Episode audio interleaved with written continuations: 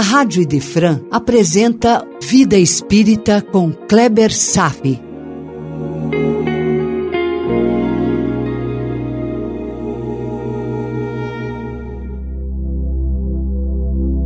Nosso Lar, capítulo 20, Noções de Lar, parte 3. De Mário Quintana, Do que elas dizem. O que elas dizem nunca tem sentido? Que importa? Escuta-as um momento. Como quem ouve, entre encantado e distraído, a voz das águas, o rumor do vento. Há muitas coisas a serem comentadas sobre os papéis sociais exercidos por homens e mulheres. É um tema palpitante. Só para lembrar, a dona Laura estabeleceu um eixo sobre o qual uma harmonia pode e deve se estabelecer entre os sexos. A horizontabilidade pertence ao sexo masculino. Prático, imediato, objetivo, muscular, o dia a dia, o realizador, o concreto. E a verticalidade pertence ao sexo feminino. Sua tolerância, sua transcendência, a maternidade, a expressão do amor. Há algum tempo atrás eu li uma frase que resume o amor de mãe, que dizia: Mãe é Deus aos olhos de uma criança. Que lindo, né? Então vamos mergulhar novamente nossos estudos. Eu vou dar um salto para o passado, onde começamos a nossa jornada evolutiva, o Homo sapiens de 300 mil anos atrás. Ao cruzarmos a fase animal instintiva, entrando para a era da razão, morávamos nas cavernas por um período de tempo suficiente para que a coleta de recursos de alimentos se esgotasse, e então seguíamos nômades para outros lugares para serem explorados. Nós fomos nômades por milhares e milhares de anos. Nessa época não tínhamos uma casa, nenhuma propriedade, mas uma noção de lar que abrangia o próprio mundo em que habitávamos estabelecemos uma divisão de tarefas e responsabilidades entre homem e mulher. Divisão baseada nas evidentes habilidades naturais peculiares a cada sexo. Aos homens, com uma massa muscular muito maior, os trabalhos que requeriam tal propriedade eram exercidos, como a coleta de alimentos, a caça, a proteção do seu clã. E para as mulheres, o cuidado da prole, a confecção de vestimentas, a preparação de alimentos. Tarefas que, apesar de se sofisticarem ao longo de milhares de anos, essencialmente não se modificaram e se projetam até os nossos tempos. Homens no trabalho externo e mulheres no cuidado do lar. Isso aí é um clichê, meu irmão. Vamos aos reflexos dessa história no discurso de Dona Laura. Mas, primeiramente, vemos André Luiz tecer uma observação equivocada, porém esperado para sua condição de aprendiz. André Luiz pergunta o seguinte: abre aspas. Mas a organização doméstica de nosso lar é idêntica na Terra? E imediatamente foi corrigido por Dona Laura. Abre aspas. O lar terrestre é que há de muito tempo se esforça para copiar o instituto doméstico. Essa observação de Dona Laura reforça aquele conceito doutrinário de que o mundo espiritual é o principal e que a matéria apenas concretiza o projeto dentro do molde do que é planejado na vida espírita. Lembre-se sempre desse conceito. Como nos disse Jesus, abre aspas, meu reino não é desse mundo. Percebe? E vamos dar outro enfoque de Dona Laura. Abre aspas. O lar é o templo onde as criaturas devem unir-se espiritual antes que corporalmente. Fecha aspas. Nesse sentido, meu irmão, enquanto o ser humano for aprendiz do amor divino, ainda vai precisar constituir família, pois é lá onde tudo começa, onde inicia o aprendizado do amor, o treino da fraternidade, o trabalho de dispersar as toxinas do egoísmo, enfim, a família é o primeiro palco da metamorfose espiritual de que todos nós necessitamos. A família é o princípio.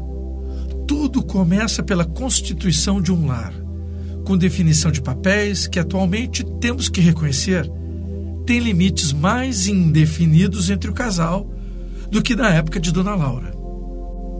Mesmo assim, não há como delegar papéis maternos consagrados e insubstituíveis para os homens, que ainda possuem a virtude da força de trabalho buscando a caça, ou melhor, a garantia do sustento material desse lar.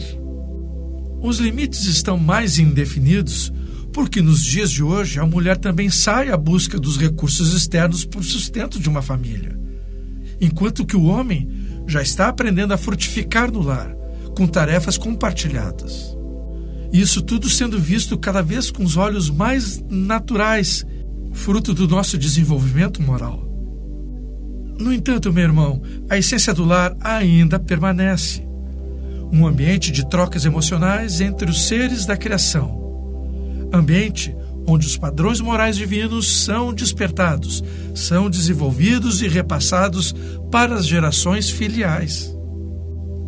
Todos os seres da criação são independentes e livres.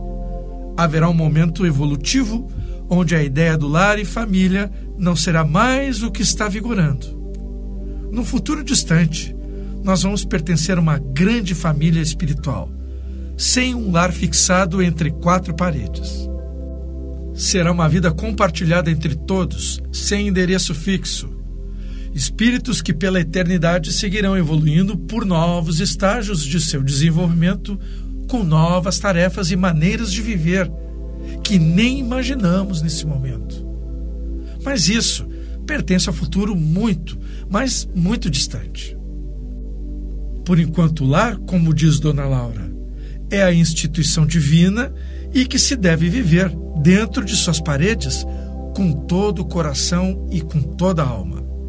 Essa é a nossa realidade atual, o nosso dever digno. Agora, a Dona Laura nos dá uma informação importantíssima do ponto de vista espiritual e do ponto de vista estatístico. Abre aspas. Na fase atual evolutiva do planeta, existem na esfera carnal raríssimas uniões de almas gêmeas, reduzidos matrimônios de almas irmãs ou afins, e esmagadora percentagem de ligações de resgate. O maior número de casais é constituído de verdadeiros forçados sob algemas. Aqui ela citou três situações o primeiro sobre a raridade das almas gêmeas. E quando se refere a almas gêmeas, não está dizendo que almas foram criadas para serem unidas na eternidade, pois cada espírito em si está fadado à perfeição sem a necessidade de complementar-se do outro. Nós não somos metades, nós somos inteiros. Ela está se referindo a espíritos muito afinizados, espíritos parceiros, que podem, mesmo numa outra existência física, conviver num lar constituído. São espíritos que vibram praticamente no mesmo diapasão moral. Mas cada ser da criação é independente e livre. Não vamos confundir conceitos que o mundo material cria. Seres eternos, almas gêmeas. Isto não existe. Pois vai chegar um momento que esses espíritos vão fazer parte de uma família espiritual evoluída, unida pelo mesmo estado vibratório, sem a necessidade de se unirem numa gemelaridade sem sentido. Na Terra são raríssimos casais dentro dessa configuração. Em segundo, ela fala das almas irmãs ou afins, aqueles espíritos que sentem uma grande simpatia, porque se afinizam em muitos níveis culturais e morais mas já apresenta alguns traços de diferença. Esses casais encontram-se na Terra e se unem para seguirem a caminhada evolutiva, trazendo ao ambiente familiar filhos que podem manter uma relação de afinidade ou filhos que podem revelar desavenças passadas. Ou também podem revelar outras possibilidades de reuniões de almas que necessitam de estrutura, necessitam de uma solidez do ambiente doméstico para que possam trabalhar os seus desafios com mais tranquilidade. E a terceira situação que Dona Laura nos traz é a união de casais por motivos kármicos. Já se passaram milhares de anos em nossa caminhada evolutiva, tempo suficiente para que muitas desavenças, atritos, revoltas, mágoas, dentre outras disrupturas possíveis entre os seres, tenham se estabelecido.